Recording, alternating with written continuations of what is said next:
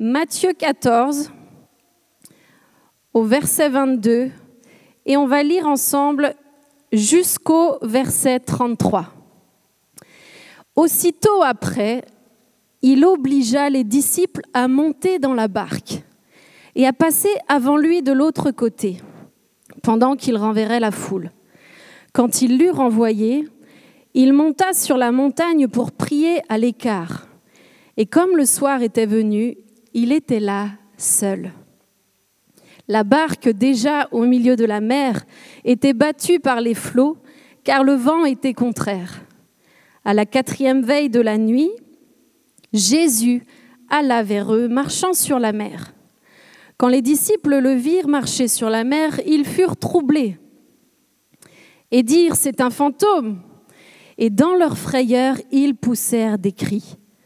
Jésus leur dit aussitôt, Rassurez-vous, c'est moi, N'ayez pas peur. Pierre lui répondit, Seigneur, si c'est toi, ordonne que j'aille vers toi sur les eaux. Et il dit, Viens. Pierre sortit de la barque et marcha sur les eaux pour aller vers Jésus.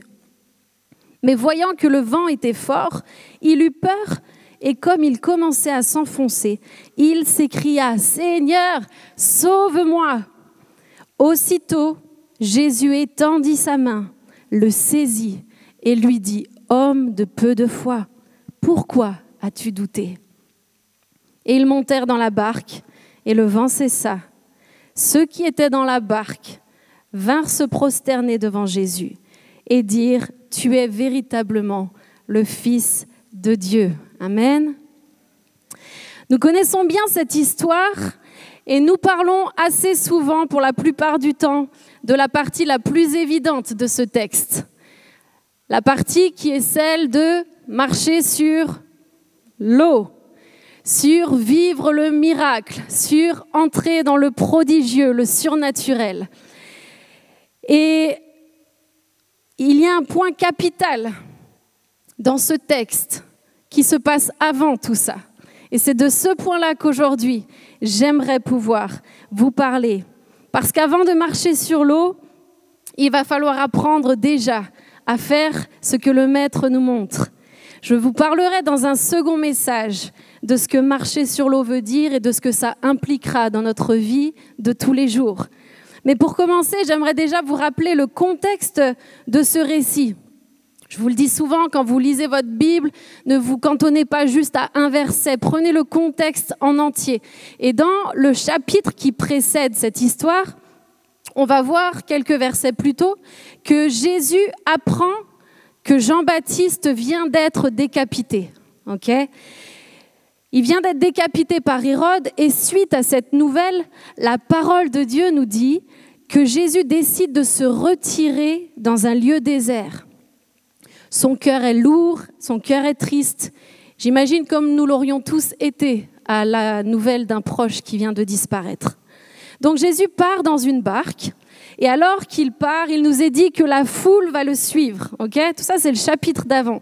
La foule le suit. Il nous est même dit que les gens viennent des villes pour aller à la rencontre de Jésus. Et qu'est-ce qu'il va faire? Jésus va être ému de compassion pour cette foule. Il va guérir des malades, il va les enseigner, puis ensuite il va tous les nourrir. Et là, on arrive au fameux miracle des cinq pains et des deux poissons. D'accord?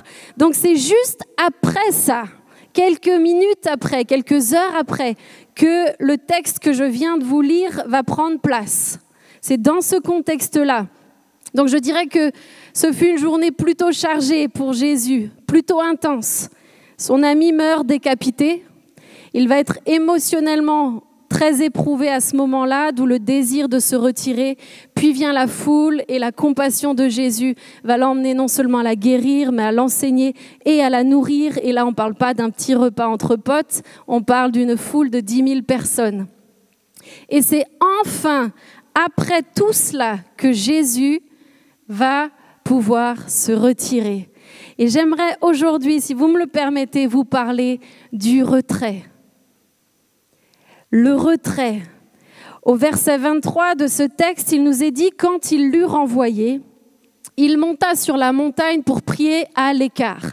Jésus va monter, se retirer, prier à l'écart et il va rester là tout seul. Et lorsque je lis cela, plusieurs questions que j'aimerais vous partager me viennent. Peut-être que la première serait de savoir quand une mauvaise nouvelle arrive, quand une mauvaise nouvelle tombe dans notre quotidien. Est-ce que je suis prompte et prompt à me retirer comme Jésus allait le faire à ce moment-là? Est-ce que à la première mauvaise nouvelle, nous sommes de ceux qui avons le réflexe de nous retirer et d'aller à l'écart pour prier? Là, Jésus va avant de multiplier des pains et de guérir des malades, chercher à trouver un moment où il peut être seul pour sûrement aller pleurer aussi son ami Jean-Baptiste qui venait d'être décapité, mais surtout pour retrouver son Père céleste. Peut-être que nos vies et vos vies servent à bénir, comme Jésus était en train de le faire. Peut-être que vos vies servent à bénir d'autres, à apporter de la nourriture ou à les enseigner ou à les guérir. Peut-être que vous avez des semaines qui sont intensives et aussi intensives que la journée là de Jésus l'a été. Des journées, des semaines où le flot continu d'activité vient vous, je dirais, vous écraser parfois. Est-ce que dans ces moments-là, nous avons le réflexe d'aller et de nous retirer sur la montagne où notre Père céleste nous attend. Est-ce que nous savons et nous sommes capables de rester là, seuls, seuls, cœur à cœur, avec le Père, sans personne? Sommes-nous réellement capables de renvoyer la foule pour trouver du repos, pour trouver le ressourcement qui se trouve en Dieu uniquement? J'aime ce texte parce qu'il commence par ça. Jésus va se retirer seul pour prier à l'écart. Et nous voyons tout au long de la vie de Jésus qu'il se retirait constamment, tout le temps pour aller à la rencontre de son Père. Jésus ne pouvait pas vivre autrement. Et notez bien que c'est lui qui y allait. C'est Jésus qui se retirait pour aller soit dans le désert, pour aller à la montagne, pour aller dans un lieu seul. C'est Jésus qui allait chercher cet endroit de calme et de solitude. Ce n'est pas Dieu le Père qui venait entre deux miracles euh, lui dire mon fils, mon fils, je viens te donner une petite dose de force, une petite dose de courage. C'est lui qui allait chercher. Jésus se nourrissait de ses retraites. Jésus était totalement dépendant de ses retraites. Dieu le Père ne venait pas lui faire des petits coucous comme ça entre deux activités. Non. Il l'attendait seul sur la montagne, seul dans le désert. La présence de Dieu est-elle réellement notre oxygène? C'est ma question pour vous aujourd'hui. La présence de Dieu est-elle réellement ton oxygène? Est-elle réellement cet oxygène sans lequel nous finissons tous par mourir? Certes, des prodiges avaient lieu quand Jésus était présent, comme nous venons de le lire. Mais mes amis, les miracles qui se produisaient ne sont que le résultat de la présence de Dieu dans sa vie les miracles qui prenaient place, les guérisons qui prenaient place, les démons qui fuyaient à l'approche de Jésus-Christ n'étaient que le résultat de la présence de Dieu son Père dans sa vie, tellement palpable qu'à son passage, les démons ne pouvaient pas résister. Jésus ne vivait pas pour accomplir des miracles. Écoutez bien ça, il ne vivait pas pour cela la raison du passage sur terre de Jésus était uniquement de faire la volonté de son Père. La Bible nous dit que Jésus n'avait pour seule nourriture de faire la volonté de son Père. Et la volonté de son Père se trouvait où? Elle se trouvait lorsqu'il était seul avec lui. C'est uniquement là que Jésus va trouver l'essence même de sa vie, le pourquoi de son mandat c'est lorsqu'il se retirait. Il vivait que pour cela. Il aimait se trouver seul. Jésus vivait pour être dans la présence de son Père. Parce que Jésus savait ce que voulait dire la présence de Dieu. Il l'a quitté pour venir jusqu'à nous. Et quand il est venu ici-bas, il ne cherchait qu'une chose, c'était de pouvoir être en relation avec ce Dieu Tout-Puissant. Amen. Jésus n'a jamais recherché les foules, mes amis, mais il a continuellement cherché son Père. Jamais Jésus n'a cherché les foules. Jamais Jésus n'a cherché qui que ce soit, si ce n'est de connaître la volonté de son Père et lui obéir. La présence de Dieu est la seule chose dont toi et moi avons besoin ici-bas. La sainte présence de Dieu est la seule chose dont nous avons besoin pour vivre ici-bas et parfois, je dirais même, pour survivre ici-bas. L'absence de sa présence va provoquer en nous un manque d'oxygène. Ce manque d'air, et parfois cela ira jusqu'à être physique, où nous allons le ressentir là dans nos poumons quand les choses vont venir nous oppresser, quand nous ne pouvons plus respirer. Et croyez-moi, je sais de quoi je parle pour l'avoir vécu moi-même. J'ai été privée du souffle dans mes poumons, physiquement. J'ai été privée de cet air à cause d'une vie menée à mille à l'heure, à cause de cet empilement d'activités, empilement d'activités qui ont été la toxicité de mon quotidien et ont détruit mon souffle, mon souffle physique, mon souffle émotionnel, mon souffle spirituel. Ce souffle qui, lorsque vous ne l'avez plus, vous savez, vous réalisez, est le cadeau le plus précieux que Dieu le Père vous a fait lorsqu'il vous l'a donné. L'absence de sa présence a étouffé ce que j'ai eu de plus précieux sur une courte durée, et je le remercie pour ça, pour son miracle dans ma vie. Et dans Genèse 2 au verset 7, nous voyons vraiment que l'Éternel forma l'homme de la poussière de la terre, il nous est dit. Il souffla dans ses narines un souffle de vie et l'homme devint un être vivant. Respirez, mes amis, respirez. Ce verbe devenu si banal. On ment comme on respire, n'est-ce pas? Respirez est la plus grande grâce qui t'est faite chaque matin lorsque tu te réveilles. Ce souffle s'est atrophié dans ma propre vie au fil des années, au fil du temps perdu. Et je le dis et je pèse mes mots, du temps perdu dans un système moderne de réseaux en tout genre, système construit pour nous détruire.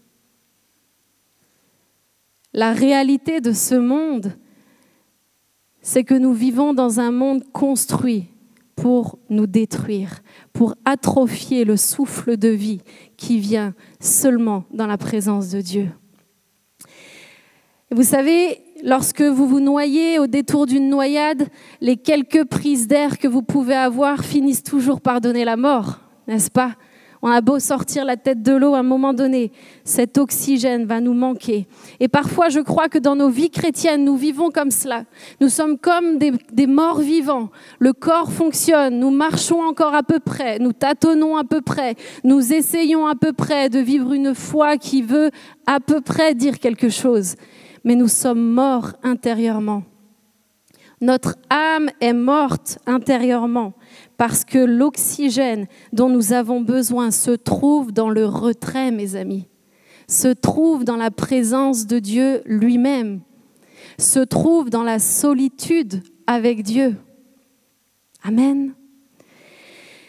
Si je vous pose des questions aujourd'hui, c'est pour que vous puissiez évaluer aussi votre santé et votre état de santé spirituelle. Parce que le souffle que Dieu nous donne est le, même, celui qu'il a donné à Adam lorsqu'il a créé l'homme, est le même donné par le Saint-Esprit à chaque fois que je me retire seul avec lui. Le souffle de vie est celui qui me permet et qui va permettre à mon esprit d'être en vie, est celui qui va me permettre de remplir mes poumons de sa présence. C'est même Saint-Esprit est le point capital de notre vie chrétienne. C'est ces poumons remplis de l'Esprit de Dieu qui doit animer notre quotidien, mes amis. C'est ce à quoi Jésus travaillait constamment. Et si nous voulons vivre ici-bas comme lui l'attend, c'est-à-dire dans une marche par l'esprit et non pas par la chair, nous sommes ces êtres spirituels étant appelés à vivre de manière spirituelle. Il nous faut alors savoir trouver l'oxygène dans le seul endroit où nous pouvons le trouver, c'est seul avec le Père, dans sa présence, dans le retrait. Alors comment voulons-nous vivre cette réalité si nous sommes sans cesse entourés, si nous sommes sans cesse avec du monde, si nous ne sommes éventuellement même jamais seuls?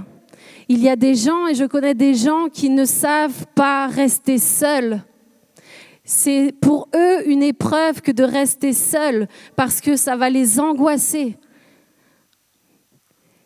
Comment est-ce possible de trouver ce chemin-là si nous sommes sans cesse affairés, si nous sommes sans cesse occupés, si nous sommes sans cesse préoccupés dans notre esprit? Comment trouver cet oxygène si nous sommes incapables de nous retirer loin des autres? Peut-être même si nous sommes attachés à ce que leur regard nous procure, à cette foule, à ces gens, à leurs compliments, à leurs commentaires, à leur admiration peut-être. Et peut-être que tu es là et c'est ton cas. Peut-être qu'aujourd'hui ta vie dépend trop de ce que les autres disent de, toi.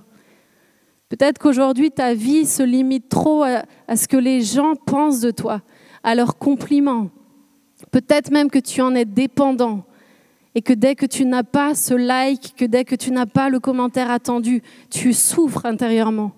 Laisse-moi te dire, mon ami, et faire cette parenthèse, que si tu vis à travers le compliment des gens, tu mourras un jour par leur critique. C'est la réalité de l'homme. L'homme va te mettre au nu tout un temps, mais demain, tu mourras par sa critique. Parce que nous ne sommes que des hommes. Et c'est pour cela qu'il nous faut absolument et constamment chercher l'approbation du seul et de l'unique qui t'a créé, c'est ton Père céleste. C'est lui seul dont tu as besoin. C'est sa présence seule dont tu as besoin. Laisse tomber tout le reste. Oublie les compliments des gens. Oublie ce que les autres pensent de toi. Attache-toi à Jésus lui-même. Amen. Peut-être que les activités, le travail te submergent. Peut-être que les enfants, la famille, ton mari, ta femme prennent toute la place. Il y aurait tellement de choses à lister.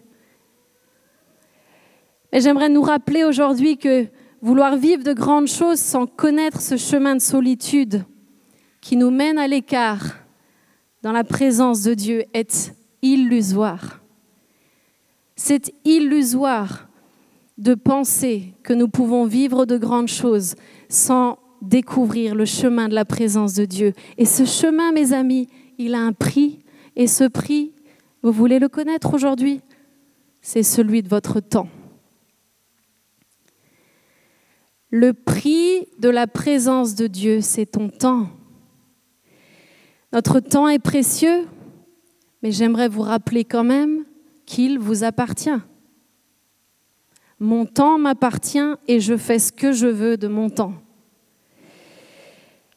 Ce monde va chercher à nous le dérober par tous les moyens possibles pour nous empêcher de découvrir ce chemin. Un tas de choses inutiles aujourd'hui remplacent la présence de Dieu. Les amis, soyons honnêtes. Soyons honnêtes avec nous-mêmes et soyons honnêtes avec Dieu. Je n'ai pas le temps, je n'ai pas le temps, je n'ai pas le temps, j'ai pas le temps, j'ai trop de choses, j'ai le travail, la famille, les amis, les bouffes, les apéros, les machins. Mais ton temps t'appartient. Si tu ne prends pas le temps, c'est ta responsabilité, parce que le temps t'appartient. C'est un cadeau que Dieu te fait. Quand tu te lèves le matin, il te donne 24 heures. À toi de décider ce que tu en fais. Quel est le temps que je consacre réellement seul à l'écart et loin de tout pour nourrir et entretenir ce cœur à cœur avec Dieu, pour respirer comme lui le désire, pour s'arrêter comme lui le désire? C'est des questions que je nous pose. Quel est le temps que je lui consacre? L'ennemi de nos âmes travaille à une seule chose, c'est celui de vous éloigner et de m'éloigner de ce cœur à cœur avec le Père. C'est la seule chose à laquelle il travaille. Il ne travaille pas à faire fuir les foules et il ne travaille pas à faire fuir les malades qui ont besoin de Jésus. Il travaille à faire fuir des hommes et des femmes qui ont rencontré Christ et qui connaissent le chemin de son cœur. L'ennemi de nos âmes va chercher à simplement t'empêcher de prendre ces temps de retrait parce qu'il sait que dans ces temps de retrait, l'impossible devient possible. Il sait que dans ces temps de retrait, ta foi s'élargit. Il sait que dans ces temps de retrait, ton souffle s'intensifie. Tes poumons sont remplis d'une vie nouvelle. Et le diable fera tout pour t'empêcher de venir dans cet endroit de secret, dans cet endroit de solitude où le, Père va remplir ta vie de son Esprit Saint. Amen. J'ai appris tellement de choses, beaucoup de choses dans la présence de Dieu lorsque j'ai été privée de mon souffle. Et plus jamais, plus jamais, je ne laisserai rien ni personne ne me le dérober. Jamais, jamais plus. Et il est important qu'aujourd'hui, vous puissiez faire un bilan véritable. Et mon souhait peut-être pour cet été, c'est que ce mois d'août puisse être un véritable bilan dans vos vies. Quel est le temps que je consacre à mon intimité, à mon cœur à cœur avec le Père? Prenez du temps pour faire le point et répondre à des vraies questions. Ne vous trompez pas vous-même. Trop souvent, nous l'abandonnons, ce lieu secret, cet endroit extraordinaire où Dieu vient nous parler, Dieu vient nous guider, Dieu vient nous consoler, Dieu vient nous donner force et courage quand nous en manquons. Ce lieu où Dieu se révèle tout simplement, seul à seul, avec nous. Notre société nous impose un flot continuel d'informations. Peu importe où vous vous retournez, peu importe ce que vous écoutez, ce que vous regardez, il y a un flot incessant d'informations. Ces vies, souvent menées à 300 à l'heure, nous séparent chaque jour un peu plus de cette montagne. Chaque jour un peu plus loin de cette montagne, de cet endroit où Jésus lui-même se rendait, de ce désert où il allait se ressourcer, de cet endroit où tout simplement rien ne se passe, si ce n'est d'écouter le Père qui a à te dire quelque chose. Mes amis, si nous voulons vivre une vie et une foi efficace et aller surtout jusqu'au bout de notre course, il nous faut absolument et plus que jamais dans les temps dans lesquels nous vivons écoutez-moi bien, être capable de renvoyer au loin toutes les distractions incessantes que la vie nous impose. Toutes ces distractions-là, il faut absolument les renvoyer au loin et apprendre à le faire si ce n'est pas encore ton cas. C'est capital pour ta survie, pour notre survie. Si Jésus a eu besoin de ces temps de retrait, avec son Père, à combien plus forte raison, nous-mêmes, êtres humains, aussi faibles et fragiles que nous sommes, en avons-nous besoin, n'est-ce pas? Nous vivons dans une société où tout va trop vite. Tout va trop vite. Le rythme imposé dans notre quotidien, les amis, n'est pas normal. Il n'est pas normal et il n'est pas celui que Dieu avait prévu initialement pour nous. Jésus nous en fait une belle démonstration toute sa vie, tout au long des évangiles. Lorsque vous regardez Jésus vivre, nous nous rendons compte qu'il ne courait pas. Certes, il n'y avait pas le métro, il n'y avait pas les voitures, tout ça, mais Jésus ne courait pas. Il marchait de ville en ville. Jésus prenait le temps de savourer, de contempler ce que Dieu a créé autour de lui. Je l'imagine s'arrêter, au bord d'un fleuve, de se ressourcer. Jésus ne courait pas. Il était calme et il ne laissait surtout rien ni personne le séparer de son oxygène. Ni les besoins qui l'entouraient, ni les disciples, ni sa famille, ni la foule, rien ni personne n'a empêché Jésus de se retirer seul avec son Père pour trouver le repos de son âme.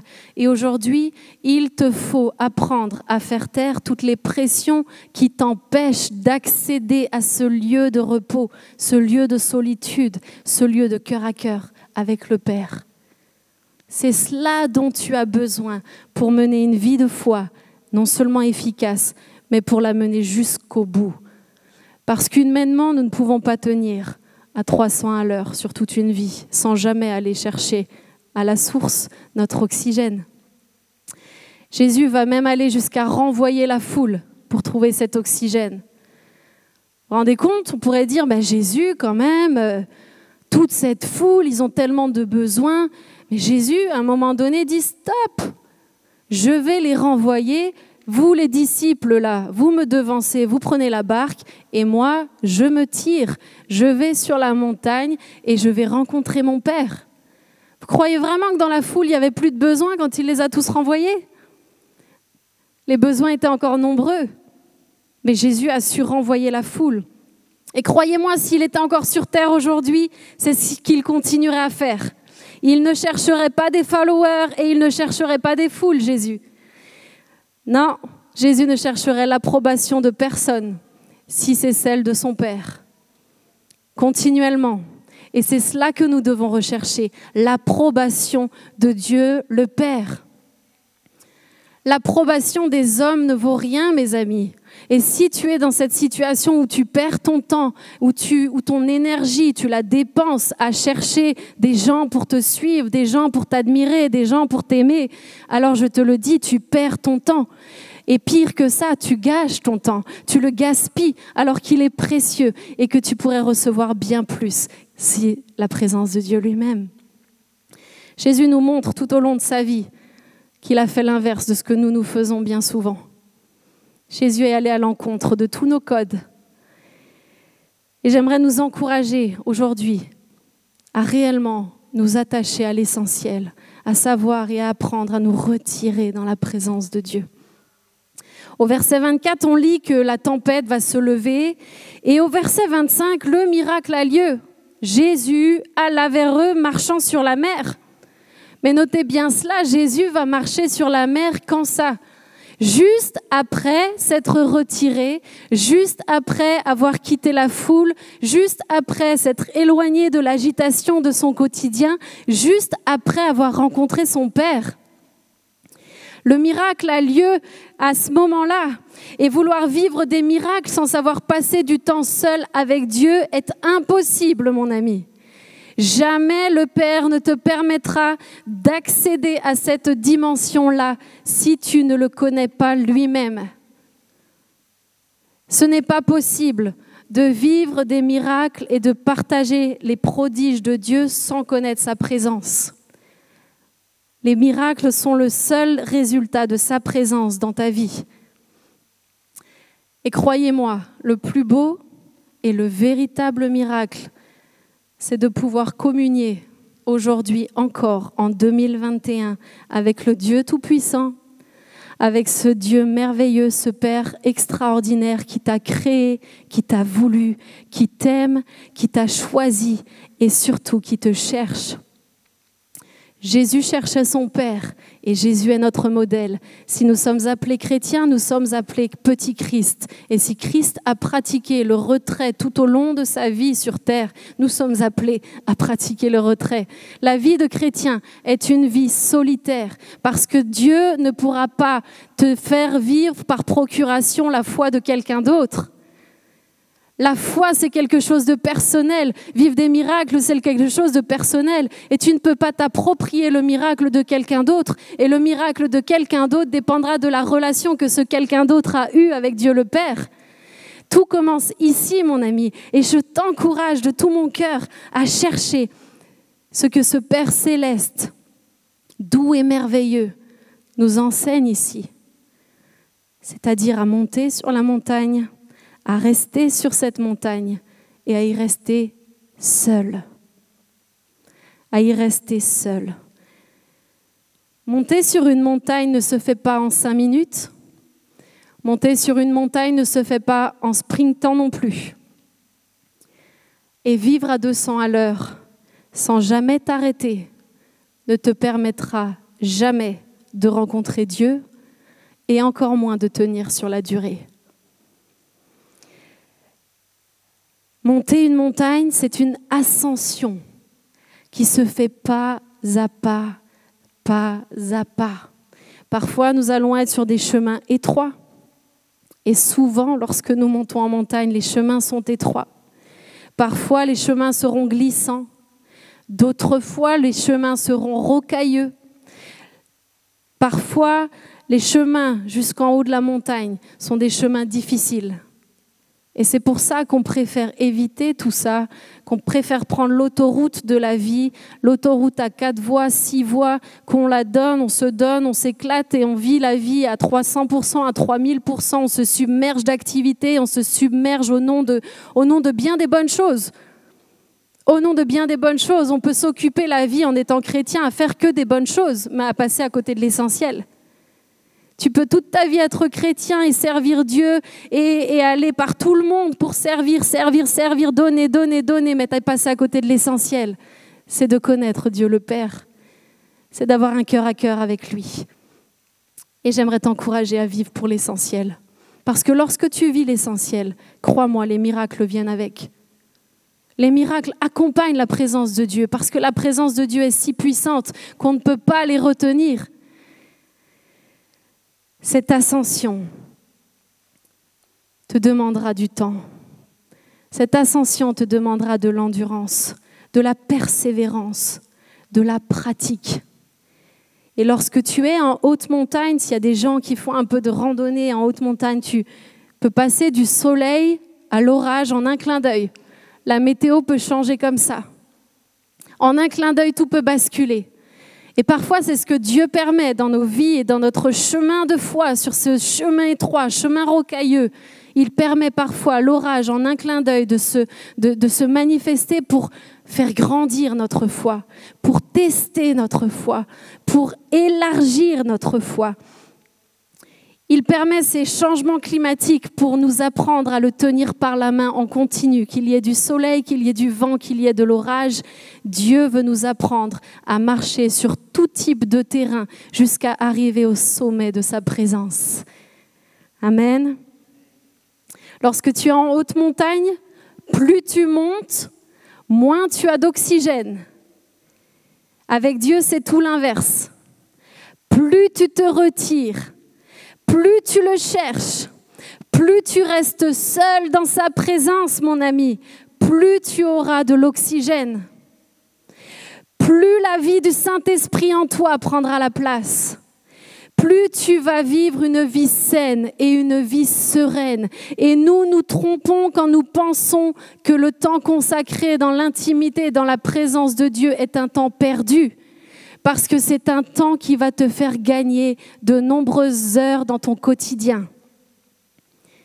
Sa douce présence, sa paix, sa sérénité, son assurance vont être tout ce dont tu as besoin pour vivre tes journées comme lui l'entend, pour laisser son cœur battre dans ta poitrine et respirer au rythme de ce que lui te donne. Amen. J'aimerais inviter le groupe de louanges et j'aimerais nous inviter tous, là où nous sommes, à simplement fermer nos yeux. Ce message est un message simple, un message qui nous rappelle l'essentiel, mais je crois que nous vivons dans un monde où l'essentiel nous est volé. Cet essentiel de notre temps nous est volé. Et aujourd'hui, j'aimerais simplement que nous puissions encore louer le Seigneur pendant quelques instants. Et pendant que nous allons le louer, je t'encourage à peut-être commencer à faire ce bilan dans ta propre vie, à laisser Dieu venir par l'action de son Saint-Esprit, peut-être te montrer là où il pourrait y avoir une réforme, là où il pourrait y avoir un changement. Dieu t'aime Et Dieu aimait extrêmement quand Jésus venait à sa rencontre. Et de la même manière qu'il attendait son Fils en haut sur la montagne, dans le désert, dans le retrait, dans la solitude de ton cœur, autant il attend cela de toi, pour toi, parce que ce qu'il a à te donner est extraordinaire, mes amis. Sa présence est extraordinaire. Faisons ce bilan un instant et laissons Dieu nous montrer quelles sont ses priorités, peut-être à revoir dans nos vies.